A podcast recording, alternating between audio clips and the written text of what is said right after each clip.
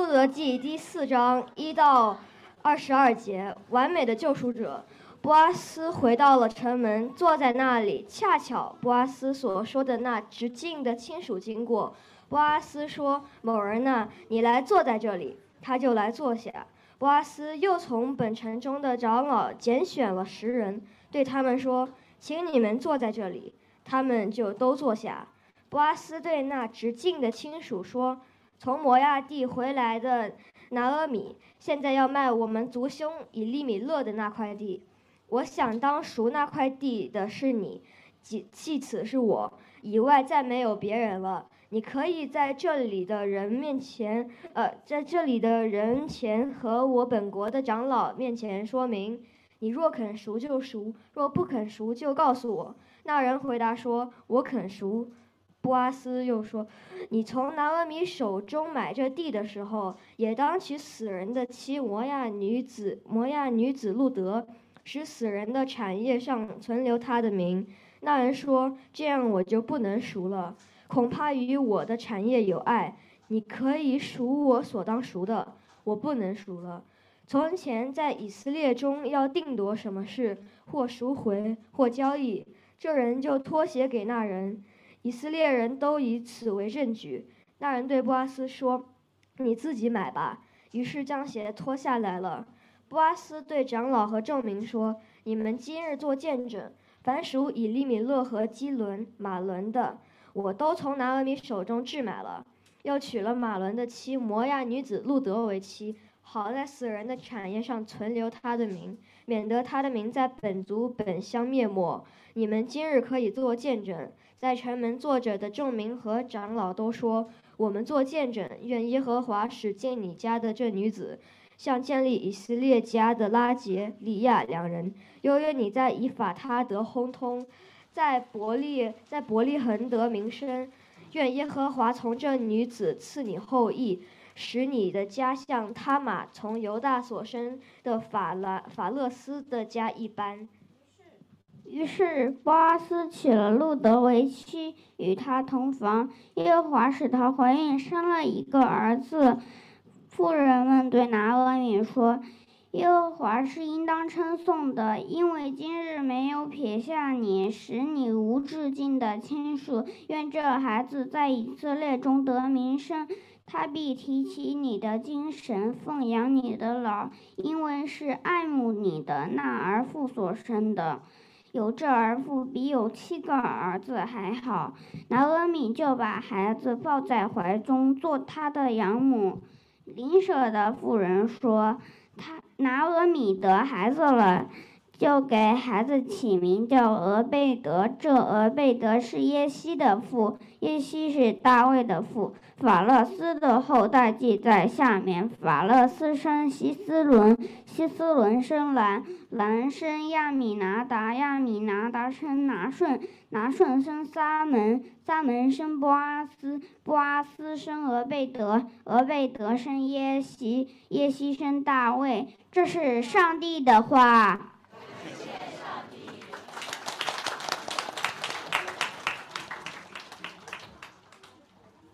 所以没有一个小朋友小到一个地步不能来服侍教会，对吗？好，呃，各位上海城市生命教会的弟兄姐妹，呃，第一次来来了又来的朋友们，呃，大家早上好。呃，上周我们有一次成员大会，我讲了关于刚才恢复上上午两堂的日程，也讲了关于今年我们可能要执新堂的计划，然后我就开始收到陆陆续续的反馈，最多的问题莫过于说何志是你去哪里？最直接的问题应该是，对我们名字叫上海城市生命教会，对我们应该关心这个城市，而不仅仅是我们自己的教会。非基督徒确实很重要，但我们是不是应该看看自己的能力，厚积薄发？此刻大家都很难，我知道很难。许多人在最近丢掉自己的工作，许多人在纠结到底是否留在这间城市。大家觉得这些问题，就是刚才我听到的这些问题。是针对九点钟开一堂呢，还是在另外一个地方选址来问的？但是听到九点钟我们要开一堂新的，于是来问这些问题，还是到年底我们会在另外一个新的地方开一堂，才问了这些问题？显然是后者，显然是后者，对吗？我们当然关心福音的拓拓展，我们当然关心更多人来听见福音，但在这个目的之下，增加二十把椅子，增加一堂九点钟的崇拜，和增加一个十公里之外的堂点，似乎我们的反应并不一样。为什么？因为这意味着我们需要付出不一样的代价，预备自己更大的能力，还是预备自己更加认识那位付代价拯救我们的神，经历他的能力。我们当然会政治正确的选择后者，而上帝正在用圣经当中所记载的这些历史，帮助我们更好的认识这位为我们付代价、施行拯救，并带着我们一起拓展国度的神。我们需要的不是自己的能力加强，我们需要的是对上帝的认识加深。他把一切的丰富都赐给我们，所以我们当然计算代价。但我们更要看他赐给我们的是什么。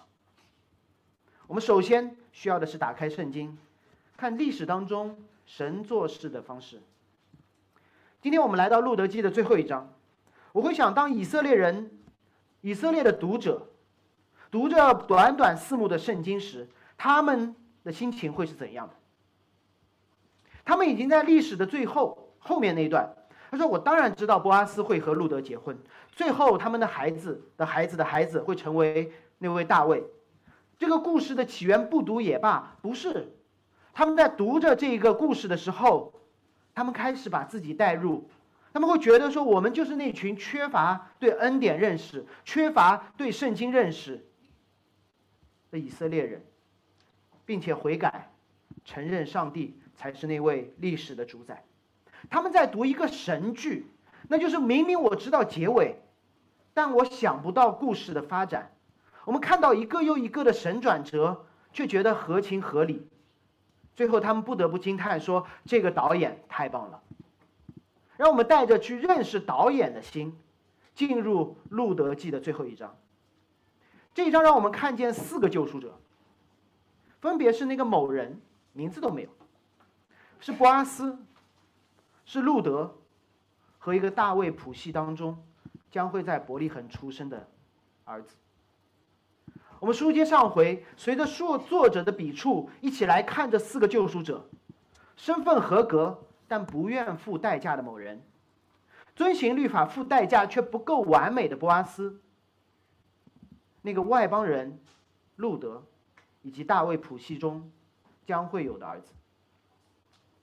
上周说到了，波阿斯定义要拯救拿俄米一家，但绝对不用拿俄米所想得到的方式。哇，读者都在想，那有什么办法呢？没办法，好像所有的路都堵死了。好像我自己在看《复仇者联盟》第三集《无限之战》的结尾。我灭霸打了一个响指，全世界一半的生物灰飞烟灭，就连那些超级英雄们都难逃厄运。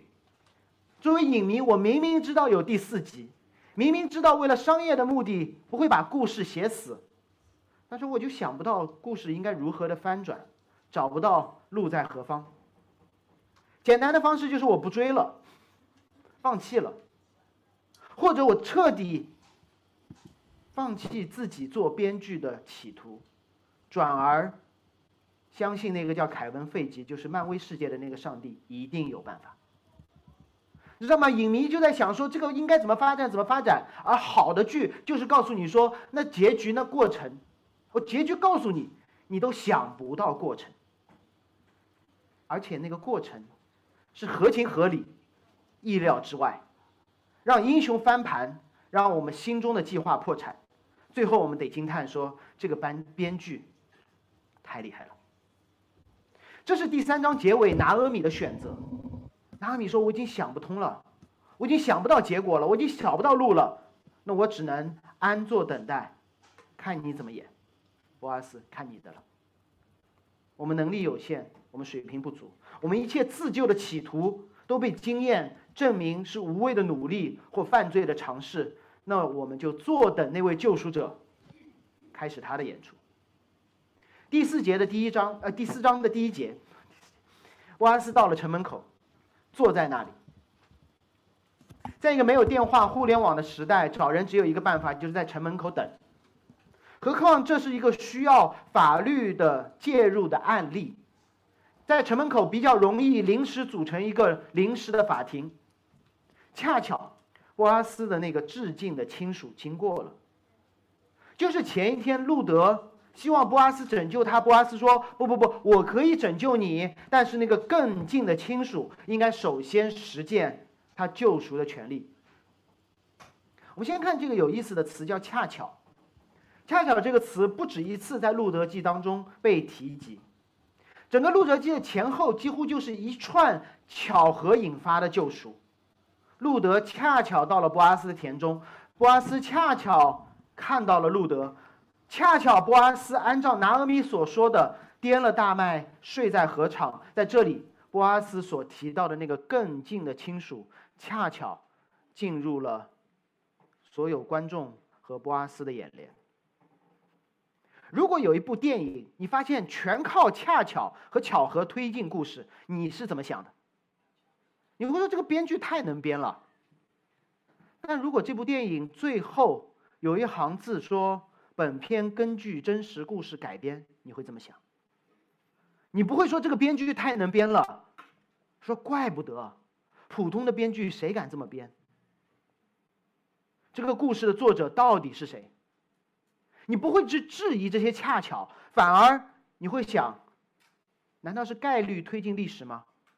还是在历史中的我们应该产生好奇，说这历史的主宰是谁？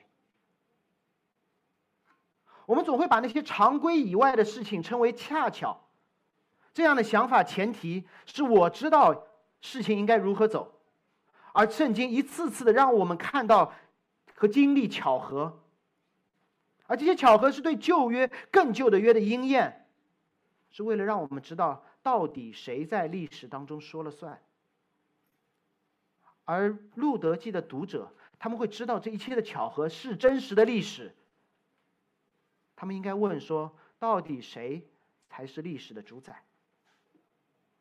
我在大学的时候，班上有两个体育生，一个是我，另外一个是个女同学。我是棒球专业专项的，她是国际象棋专项的。所以我们经常会切磋，切磋国际象棋嘛，对吧？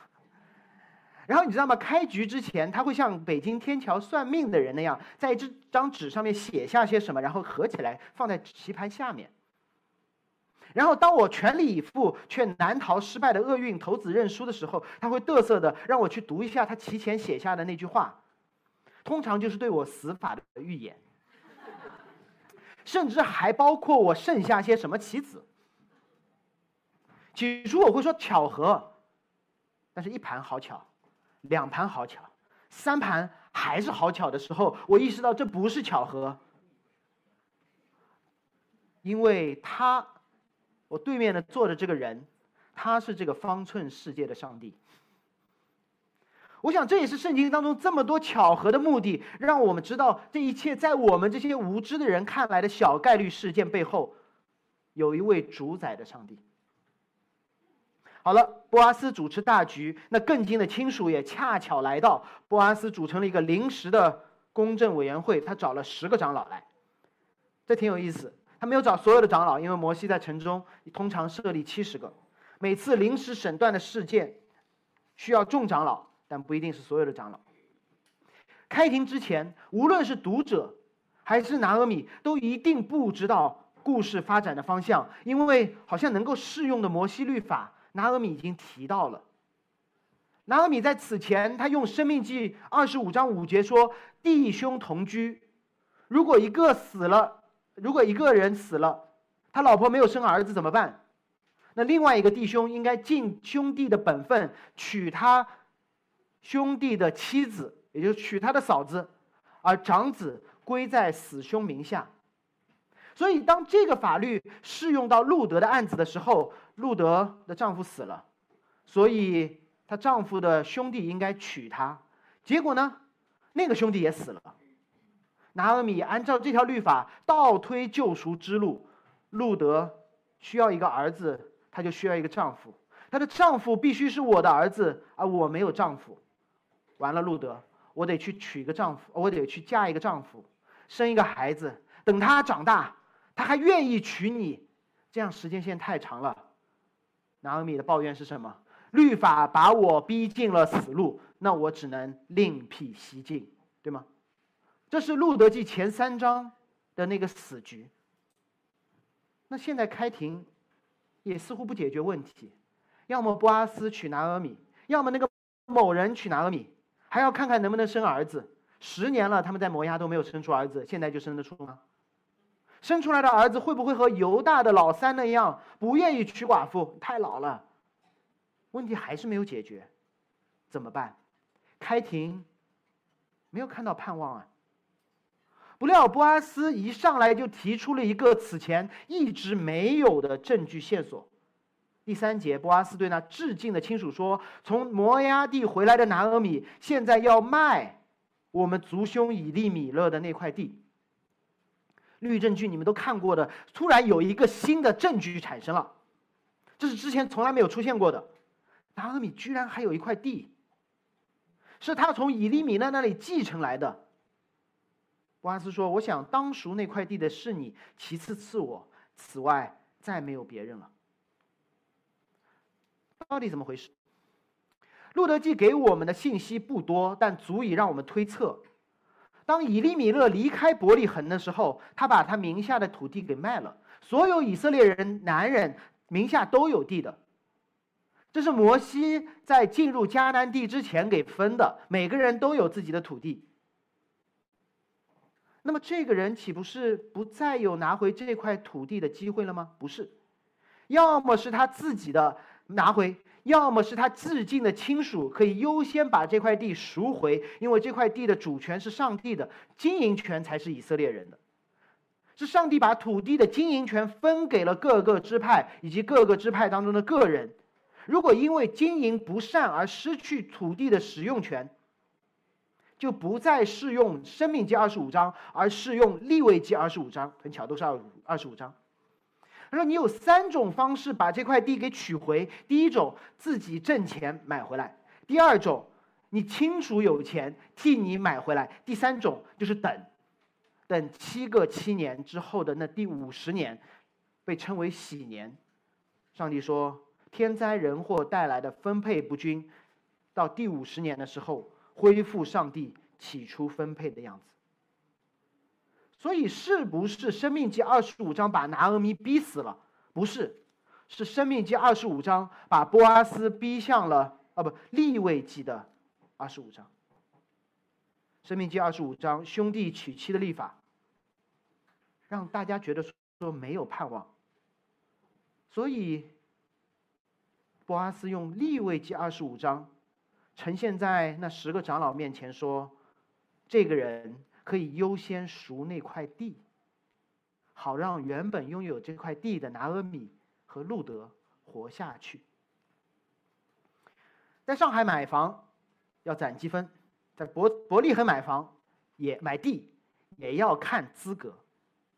所以，对于那个某人来说，天降一张房票。波阿斯说：“你愿不愿意买这块地？”他说：“我愿意。”何况此时是丰年收割季刚过，我想现金流最好的时候，买。但是，律证据总是出但是和转折。但是，博阿斯说：“你从拿阿米手中买这地的时候，也当赎买或者是娶死人的妻子摩押女子路德，使死人的产业上留存他的名。”哇！当那个某人特别说：“太好了。”我都不知道我有这个资格买这块地，结果我可以买这块地了。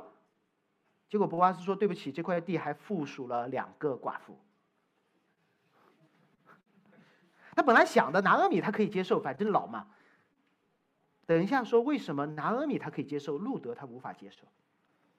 解释一下为什么以利米勒妻子拿阿米和这块地和路德这三者都有关系。以利米勒之后，这块地属于谁？以利米勒死了以后，这块地属于谁？他的产权不是经营权，属于他的儿子们，对吗？然后他儿子们死了之后呢？这块地属于谁？对，我们就想到说孙子。为什么你会想到孙子？因为拿俄米一直要孙子。但是这块地到底归谁？是那个没有出生的孙子，还是另有别人？摩西的律法不是为了把人的路堵死，让我们有借口杀出一条血路。摩西律法更像牧羊人的杖，把人赶向一条最正的路。所以，当我们看到说，地老公死了要给儿子，儿子死了没有孙子怎么办？这块地就无主了吗？还是我们自己用自己想别的办法呢？居然在民数记二十六章当中有这么一个特别的判例，作为摩西律法当中的一个判例法。无论是生命记二十五章还是立位记二十五章，都把人赶向了民数记的二十六章的一个判例法。在民数记二十六章，以色列人经历了一场大瘟疫，就像那荒年一样。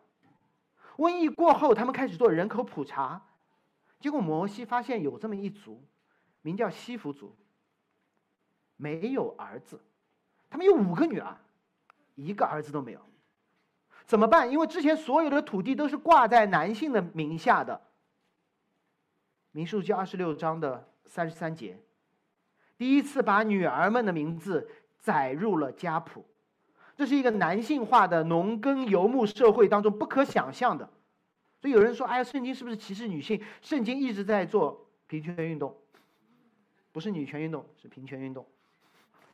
在圣经的叙事当中，因为男女都有神的形象，理所当然，当这一家没有男人的时候，这五个姐妹的名字在人口普查当中第一次出现在了名单当中家谱里面。那么问题来了，那女人能不能继承土地呢？显然，当这五个女子进入了家谱之后，这土地就归在了这女子的名下。但是如果她们再结婚了呢？他们结婚了，再有儿子了呢？这土地是归在这些姐妹名下，还是归在儿子名下，还是归在儿子的丈夫他新的老公的名下呢？于是，于是民数记的最后一为用情况做出了一个判例法。摩西说：如果没有儿子的家族，女性可以继承土地，但是为了确保这土地。留在丈夫的支派之中，就是上帝起初按照各个支派分的土地。所以摩西的原话说，他们可以随意嫁人，只要嫁同宗支派的人。所以当土地轮到了姐妹的名下的时候，这土地就是他们的。那么他应该怎么样使自己有儿子继续继承土地呢？他可以随意在自己的宗派当中嫁人。拿阿米也好，路德也好，他们成为了以利米勒或是马伦的土地的继承者。波阿斯没有适用兄弟娶妻的条款，而通过土地赎回的条款，让拿阿米、路德在同宗当中嫁娶，从而得到。生活的保障和土地的继承，这就解释了为何当某人拒绝赎回的时候，波阿斯对众长老说：“你们今日做见证，凡属以利米勒父亲基列马伦儿子们的那些地，我都从拿阿米手上置买回来。他不是从那些男性的手上置买回来，他从女性的手上置买回来。唯一需要满足的条件，那就是波阿斯和。”基连马伦、以利米勒同属犹太支派，那就好了，跟辈分没有关系。他合法的娶了这些女人当中最年轻的，能够更好的留儿子。所以说了一大堆，可能我看到你们有人点头，有人已经开始云里雾中，因为这是摩西完整的律法。我想给大家划两个重点：第一是关于上帝的律法，第二是关于。波阿斯和某人之间的差异。当我们提到律法的时候，我们的第一反应是限制自由，我们的条件反射是这个不行那个不对。我们好像的应用就是我要遵守所有的律法，成为一个好基督徒，实在守不住我也没有办法。律法这般，现实如此，我只能违法了。我想，律法会对于有这样想法的人说。你是不是对我有什么误解？律法说我好无辜。如果你单看帮助寡妇活下去的律法，你就不只会看到兄弟娶妻，你还会看到女性的继承。你不仅会看到说怎么努力的购买这块地，还会看到同一宗派下任同一支派中任意嫁娶的许可。这还是波阿斯仅仅适用的部分，还有好多。整个旧约你会看到，律法不是为了堵住寡妇们生存的路，律法不断的开出更新更好的路。拿阿米，拿阿米的问题不是觉得律法。拿阿米的问题不是不使用律法，拿阿米的问题是只使用一条律法。于是他觉得这条律法不适用，就为自己的犯罪自己开出路，找到了借口。好像我要过马路，我要到那里去，面对红灯怎么办？没办法，我要过到那里去，前面是红灯，我只能乱穿。你可以等一会儿，你可以走地下通道。你可以先走有绿灯的那一边，有那么多的律法，通过条款、通过判例的方式给我开出路。但是拿俄米只揪住这一条，说我要过马路，但是绿，但是是红灯，所以没办法，只能闯过去。我想摩西的律法比窦娥还冤。拿俄米这样使用，部分的使用，不看其他完整的律法，然后你还甩锅给神。让我这么说：当基督徒违背圣经中的律法的时候，主要原因是对上帝的误解，认为上帝此刻不掌权，所以我要掌权；对环境的误解，认为环境不可能改变，我等不了。还有一个重要的原因是对律法的不了解。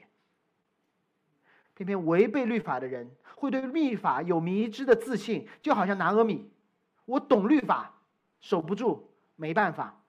他犯罪的借口就是摩西律法我懂，环境不改变，律法把我逼死了。这是第一章结尾拿尔米说的话。红灯不是原地逼死你，红灯逼着你等待，红灯逼着你走绿灯的方向，逼着你走其他合法的最佳的路线。红灯唯一做的事情，唯一不做的事情，就是逼着你去闯。生命记三十章有一句话。让我来鼓励各位，觉得律法好难。摩西在《生命记》三十章说：“我今日所吩咐你的诫命，不是你难行的，也不是离你远的，不是在天上使你说谁替我们从上天取下来，使我们可以听见遵守的，也不是在海外，使你说替我过海取了来，使我们听见可以遵守的。圣经的律法离你甚近，就在口中。”就在心里，使你可以遵行。我们之所以觉得不能遵行，是因为我们不熟悉律法。我们看不到其他的律法，只看一条。不是，当你像拿俄米一样只看一条的时候，我是守不住；但当你像波阿斯那样看完整个摩西五经的时候，他说原来是有一条更好的路。这是摩西律法当中摩西自己做的注释，不是难的，不是离你远的。你需要放在口中，存在心里，你就知道律法就像那根牧羊人的杖一样，带你走到那条最丰盛的水草之中。让我们找掉一条，找到一条最合宜的蒙恩之路，这是律法的目的。所以在座，如果你是单身的，你说：“哎呀，你看不让结婚，不让和非基督徒结婚，这是律法吗？”是，但这条律法把你逼向一个更完美的婚姻。找工作，哎呀，这个工作有钱，但是要九九六，不能来聚会，我也没办法。不，这条律法让你等待，等待一个更合适的工作。这是律法的目的，不是逼死我们，是把我们逼向那唯一的、最好的路。好，另外一个重点就是波阿斯这个救赎者和某人的对比，让我们来看同样为救赎者波阿斯和那个某人和可怜那个人名字叫某人的区别是什么。那个谁，当波阿斯提出赎买土地的时候，那个谁说什么？好啊。但是是什么导致了这个人说不行？我不愿意救他。波阿斯说：“你还得赎买死人的妻子摩押人路德。”这个人不是担心有寡妇，因为他之前就知道这块地属拿阿米。他担心的是这个寡妇。是摩押人，他可以接受一个犹太寡妇，但他无法接受一个摩押寡妇。这个人知道这块地附属犹太人拿阿米的时候，他说没问题。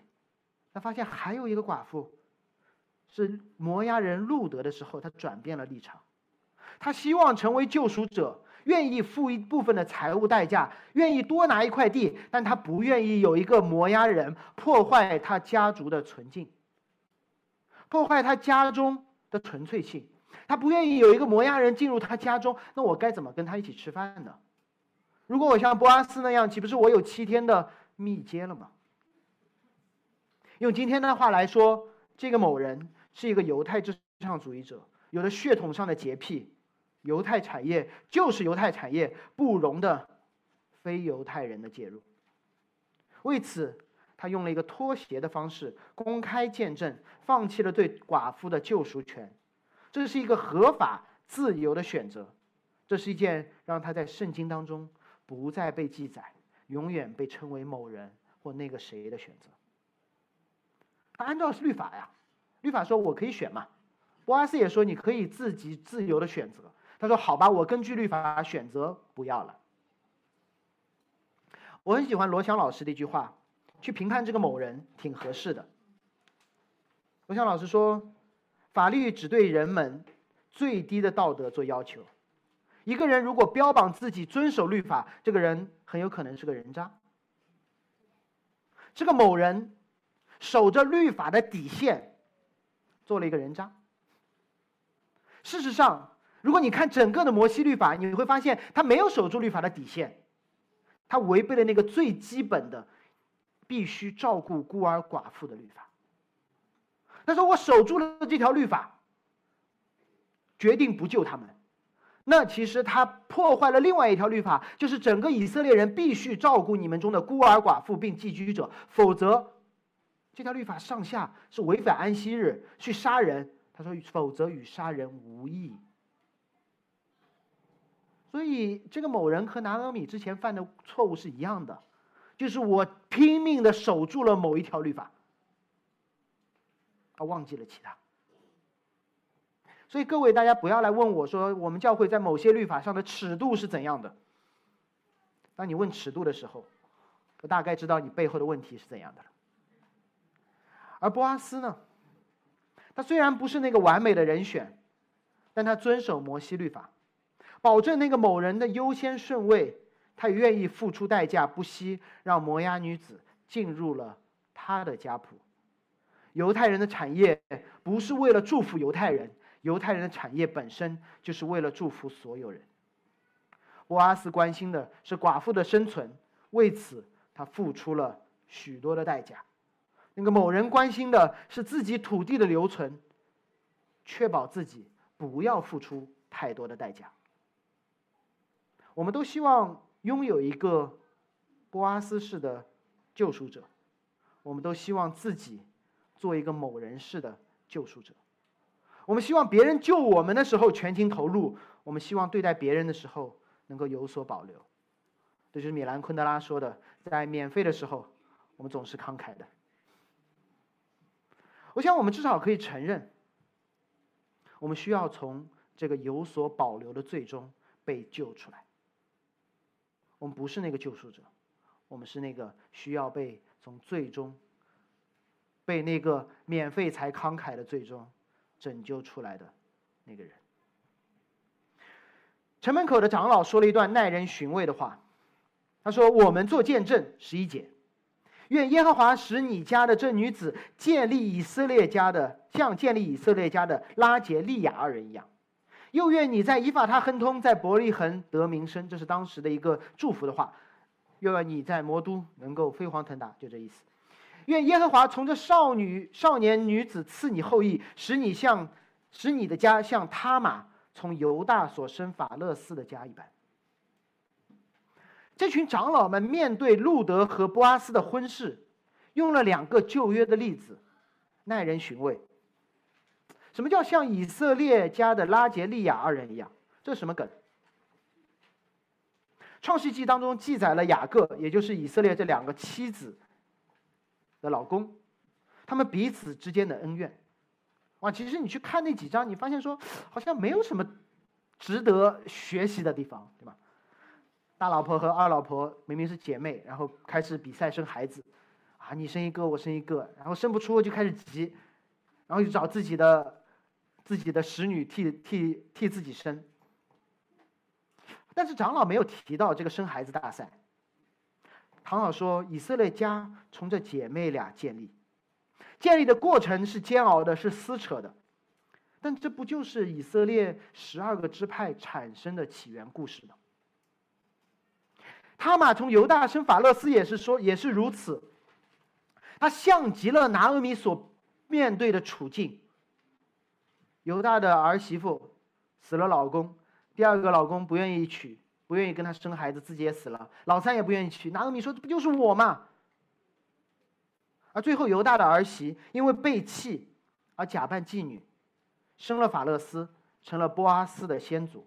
这一段也就是《创世纪》的二十八、三十八章，很突兀的记载了，记载在约瑟的正史之中，成了十二支派当中最污的污点，也成了那翻转犹大、悔改的犹大翻转之后，成为十二支派之首的那个转折点，那个最低的低潮。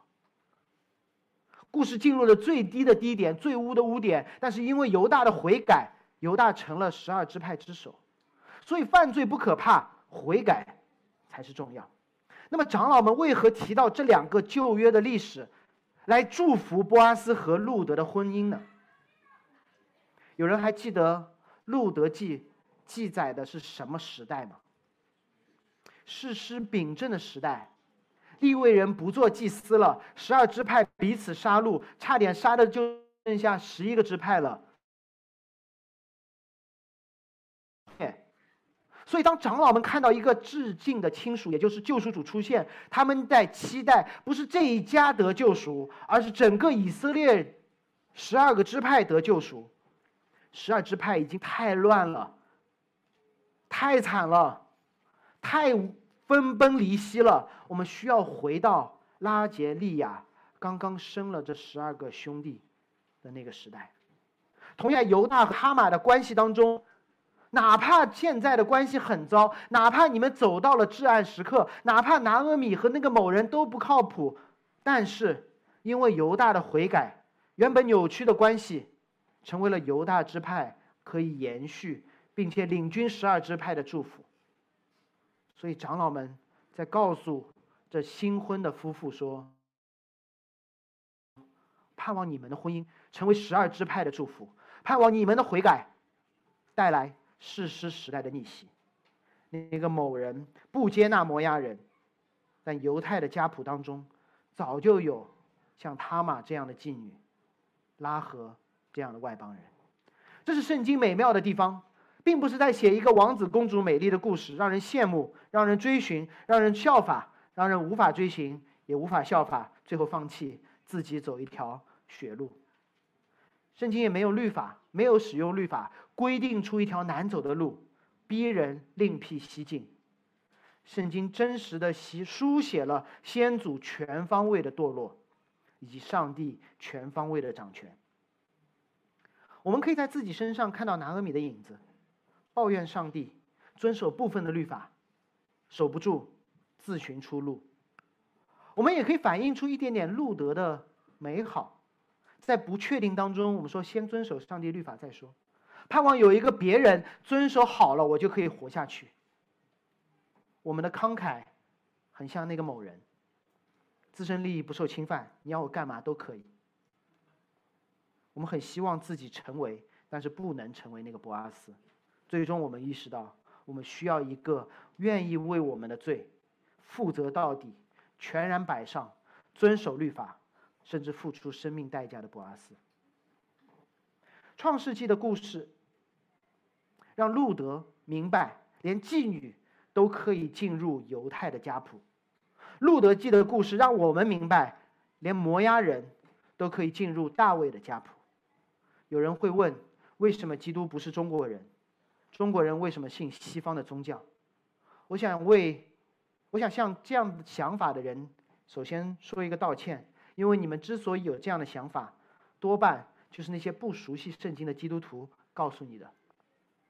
因为我们太多的人，太多的基督徒或教会会把基督信仰和美国文化做了错误的连接。我们过度强调了以色列，而却不告诉大家，以色列国之前就有了亚伯拉罕，他的名字叫多国的父。我们并没有告诉大家，以色列的家谱当中有大量的血统上的非以色列人，因为基督信仰从来都是突破血缘、跨越国界、无视肤色、轻看学历、阶级的信仰。从这一点来看，基督信仰是完全包容、完全开放的信仰。所以，如果有人在问说我是中国人，我不愿意成为基督徒的话，告诉他说，按照圣经。任何人都可以进入，不仅是成为基督徒，再远的摩押人都可以进入大卫，甚至是耶稣的家谱。十三节，波阿斯娶了路德同房生子，啊，在摩押十年没孩子，给老波阿斯生了一个孩子，让你想起谁？亚伯拉罕，亚伯拉罕和撒拉。所以你知道吗？圣经一直在埋梗，圣经到处在致敬，让你知道这个导演有多认真。而这个孩子。成了拿阿米的救赎者，路德和这个孩子成了拿阿米的救赎者。拿阿米从一开始就绕不开儿子的概念，绕不开儿子的念想，以至于把有儿子这个好事情当做了违背上帝律法和诫命的借口。而当路德生了一个孩子之后，伯利恒的妇女们对拿阿米说：“耶和华当称颂，耶和华没有撇下你，使你无至尽的亲属。耶和华。”愿这孩子在以色列当中得名，而这孩子必提起你的精神，奉养你的老，因为爱慕你的那儿父所生的，比七个儿子更好。所以他的乡里乡亲，他的那些小姐妹们告诉他说：“哇，虽然你没孩子，但是有这个儿父比七个孩子更好。”让我们试图站在拿阿米的角度去想象一下他自己这个苦命女子的生平。拿阿米为什么一定要有孩子？我说他说我一定要有孩子，没孩子我的媳妇一定要有孩子。因为这个念想，整个路德记记载了他多次错误的决定。但有一次，是他对上帝发怨言，他做了很多错误的决定，但只对上帝发过一次怨言。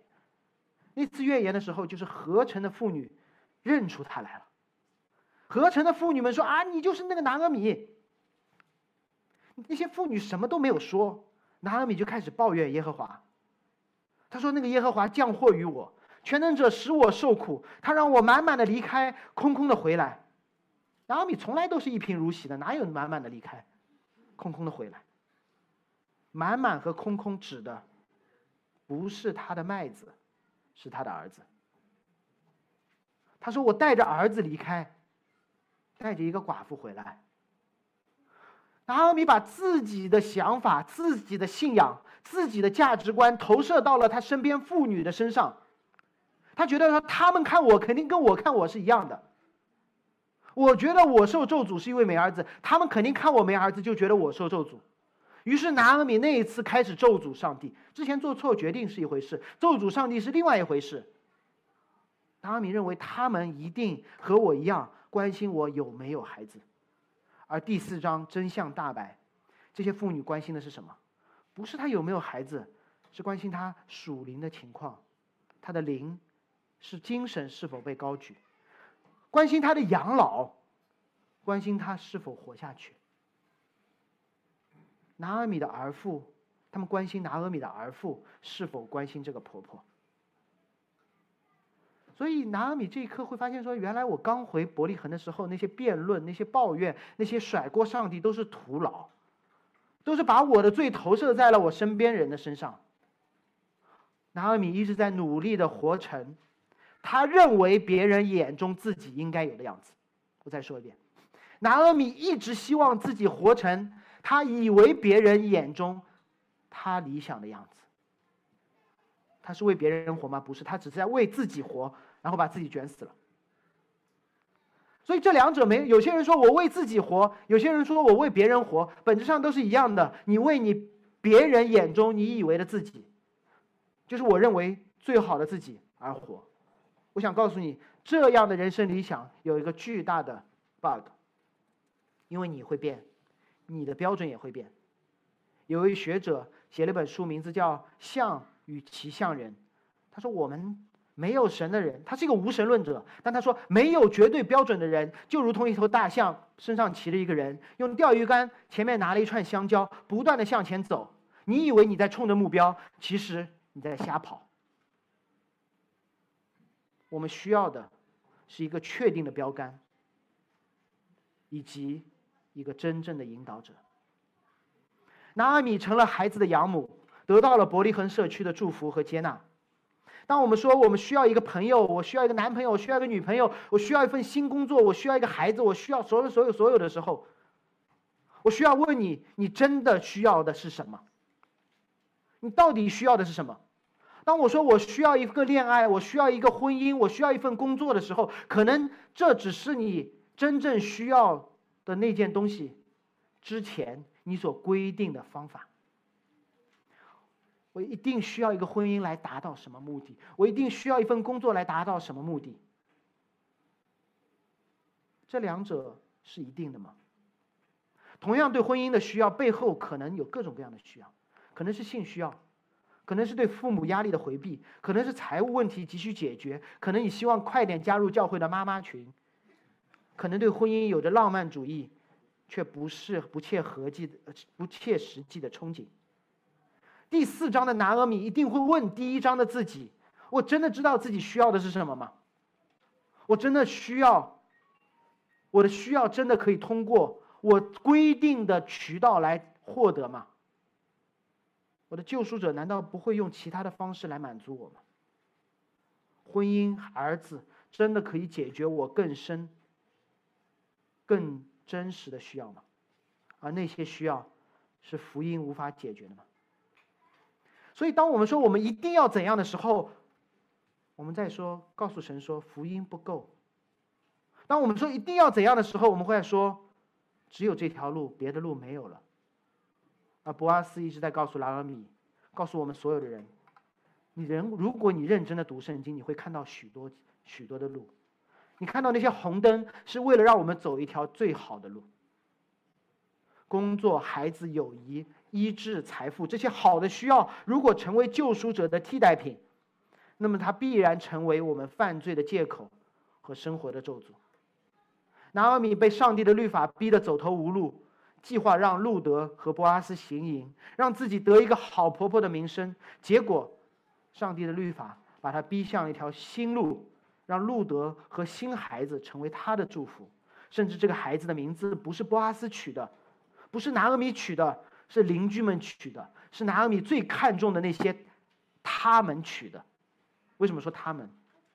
因为这个他们总是挂在我们的嘴上，他们都这么做，所以我要怎样？他们买了房，所以我要有房。他们儿女双全，我也希望有儿女双全。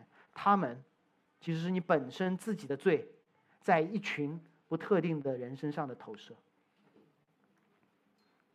而贝德，这个名字对第一读者太熟悉了。《路德记》的作者也适时的列出了一段家谱：法勒斯到波阿斯，波阿斯生俄贝德，俄贝德生耶西，耶西生了当时所有犹太人所看到的那位大卫王。但如果我们仔细听刚才小朋友读的那个家谱，我们觉得啊，不就是一串名字吗？但我告诉你，一共有十个名字，而且这是单线的家谱。十个名字，单线的家谱。这个模式很特别。如果你去看圣经当中所有的家谱，有好多好多的家谱，但是你可以通过这样的一个模式去找出，有些家谱是树状的，有些家谱非常的长。但如果你去看十个名字单线的家谱，你会找到两条。第一条最近的一条不是第一条，其中一条是在巴别的混乱之后，从挪亚到亚伯拉罕，创世纪十一章。一个一个一个一个的名字，十个名字，单线的家谱。另外是该隐杀了亚伯之后，从亚当到亚伯拉罕，创世纪五章，十个名字，单线的家谱。而这一次，从妓女和犹大所生的法勒斯，经过波阿斯、路德、俄贝德到加大卫，如同一束光，穿过了世师秉政以色列当中没有王、个人而行的黑暗的日子。就像之前那一条家谱穿过了巴别的混乱，穿过了该隐杀亚伯的混乱，让人看到了一个新的希望。对于大卫王朝当中的以色列人会怎么看？他们最大的问题是怎样？他们已经站在了混乱之后，大卫的王朝，他们的问题不是内忧外患。他们大多没有经历大卫的犯罪，否则家谱应该写到往下，对吗？他们应该已经走过了逃亡和征战的日子，否则扫罗不会让《路德记》出版。他们更容易出现的是那个某人的心态，在盛世中做出有限的慷慨，在大卫的王国中享受纯正的血统，在耶路撒冷建造圣殿的计划中忘记了那城外的穷人和摩押人。或许大卫的城里还有一些拿阿米。他们正享受着大卫城市的丰盛，但仅此而已。路德基在提醒他们，会有南北分裂的时候，到荒年来临时，不要逃跑，而是留下；不要去找吃的，而是继续敬拜。路德基对这样的人提出了冒犯，应许了那不按照你计划而来临的更大的恩典。路德基也是写给一些外邦人的。有没有想过，大卫城外或城内，如果有一些外邦人、摩押人、亚门人，他们读到《路德记》的时候会怎么想？哇，原来我们可以不仅寻求大卫的庇护，成为大卫的从属国，我们还有可能成为大卫的亲戚。《路德记》或许也是写给大卫的，一个王的身世被彻底的公之于众，却不羞愧，这很有意思。《路德记》不是大卫时代的禁书，而是畅销书。而这畅销书在告诉我们，那位王他的家谱有多么的外邦。他向所有以色列人介绍说：“你们的王从何而来？”来提醒所有的国民：你们的王身上有摩押的血统，因为他承载的是各国各族各民各方都因亚伯拉罕而得。福的那个亚伯拉罕之约，若大卫的国度失去了对外邦人的接纳，那本质上你们也在否认这个君王的合法性，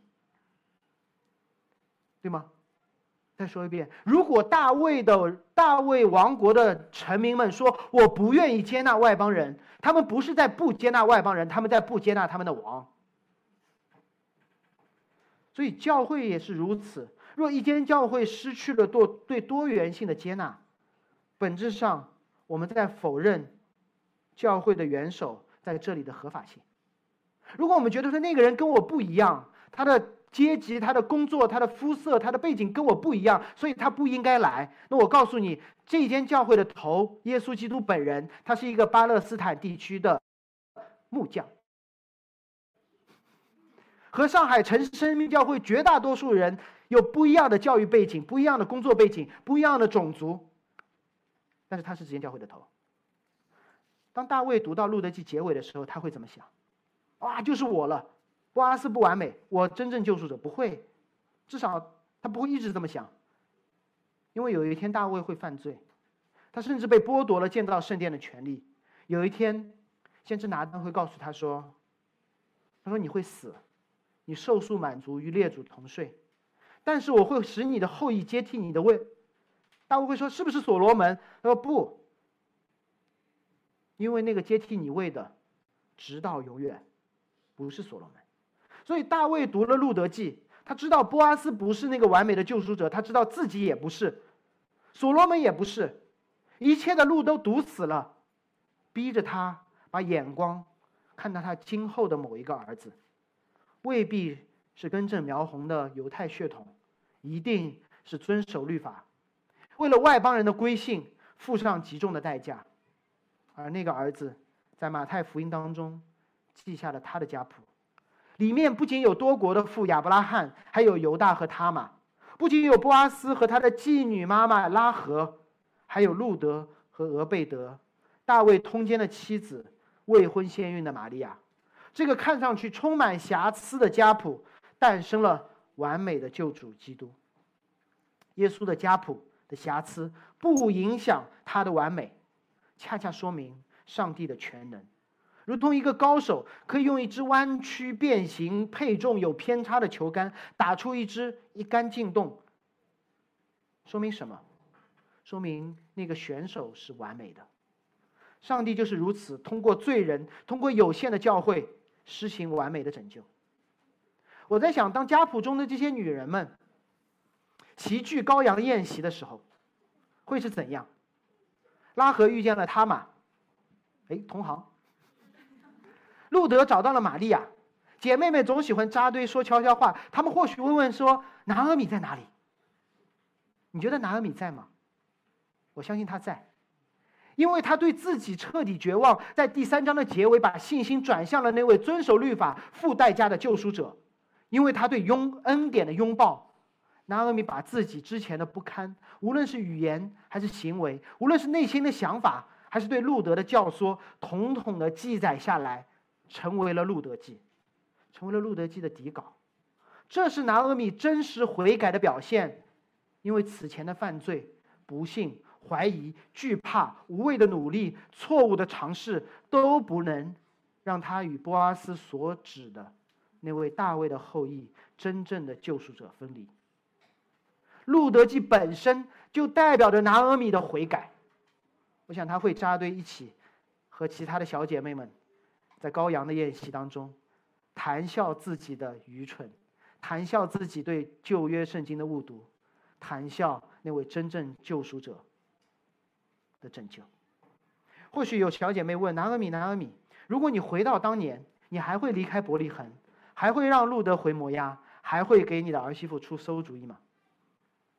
拿阿米会或许会说，这不重要，不重要，不重要。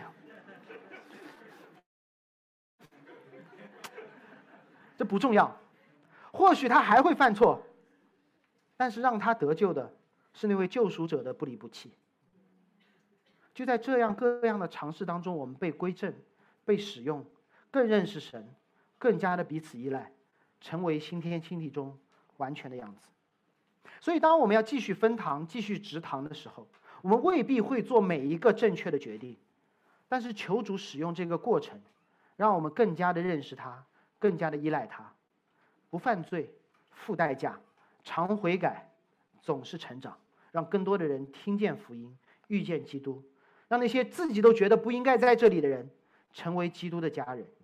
我觉得这一切都会超过我们的认知、经验和能力。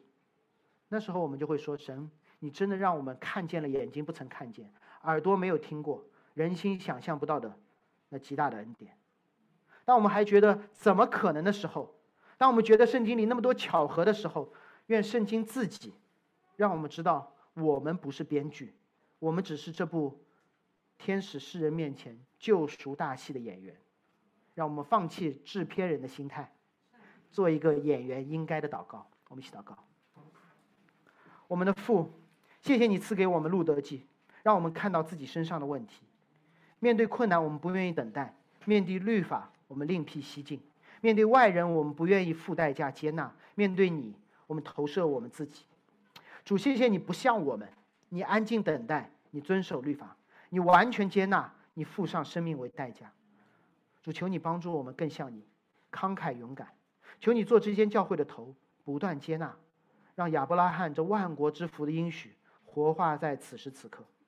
主，我们为教会下一步的计划向你祈求，让我们忠心尽前。让我们竭尽全力，让我们不计后果，让我们全过程都成长。奉耶稣基督名祷告，阿门。